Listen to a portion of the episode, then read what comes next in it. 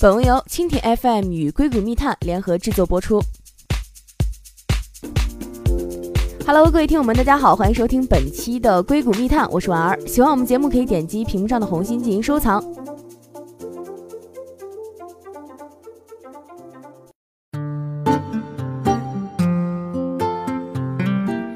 iPhone 七被炒的是热火朝天的。我们都知道，这个 iPhone 七取消了3.5毫米的耳机插孔，使用者呢必须使用耳机转接器，不然呢就得花159美元购买无线耳机 AirPods。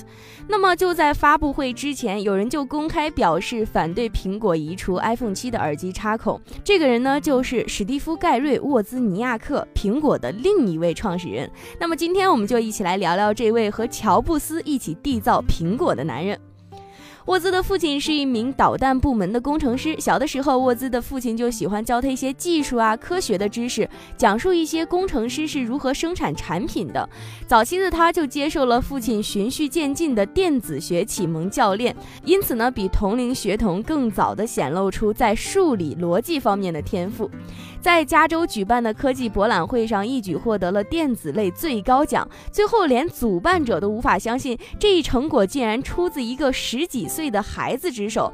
从那之后，沃兹显示了他在电子学方面的天才，这也为他后来发明了个人电脑的成功打下了坚实的基础。沃兹上中学的时候，电影里面那时候特别流行定时炸弹，他就做了一个会滴答滴答作响的电子节拍器，放在一个同学的课桌里，想让这个同学以为里面是有一枚炸弹。但是上课前，校长刚好路过视察，没想听到了这个滴答的声音，于是校长不得不壮起胆子抓住这个东西，飞身冲出教室。结果当然是虚惊一场。但是最后沃兹不得不停课两天，而且在少年拘留中心待了一晚上。为了使恶作剧不出问题，有时候他甚至花上几个小时去构思。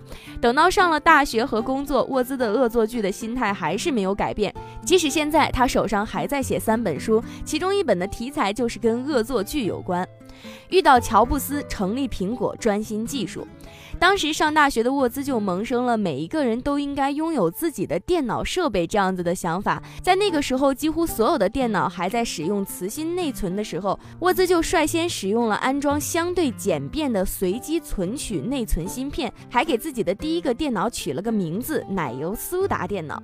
正是这一台充满了吃货色彩名字的电脑，遇到了他一生的挚友乔布斯，两人一见如故，并从此开始了个人计算机史上著名的。合作成立了如今家喻户晓的苹果公司。当时苹果公司主要是乔布斯来运转。在苹果二发布时，乔布斯告诉了世界为什么作为一个个人要购买电脑，为什么电脑对于个人来说是有价值的。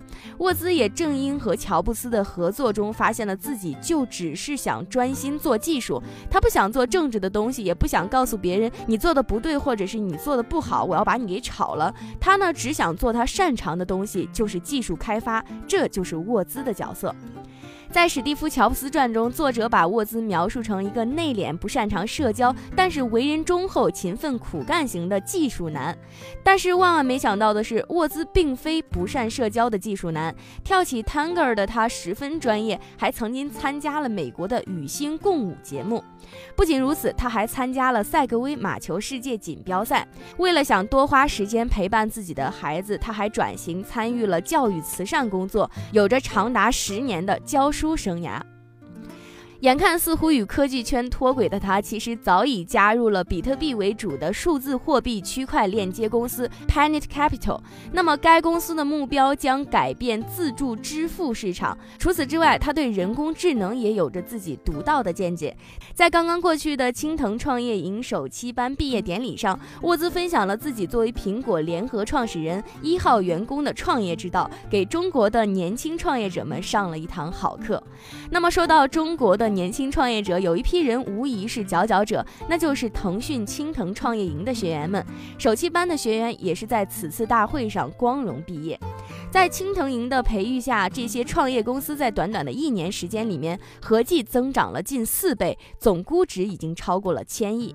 有幸的是，小编在青藤营的硅谷游学中与学员们做过交流，真的是为他们的成长感到高兴。好了，说了这么多，以上呢就是本期节目的全部内容。如果你想了解更多的精彩内容，欢迎关注“硅谷密探”的微信公众号。我们下期节目再见。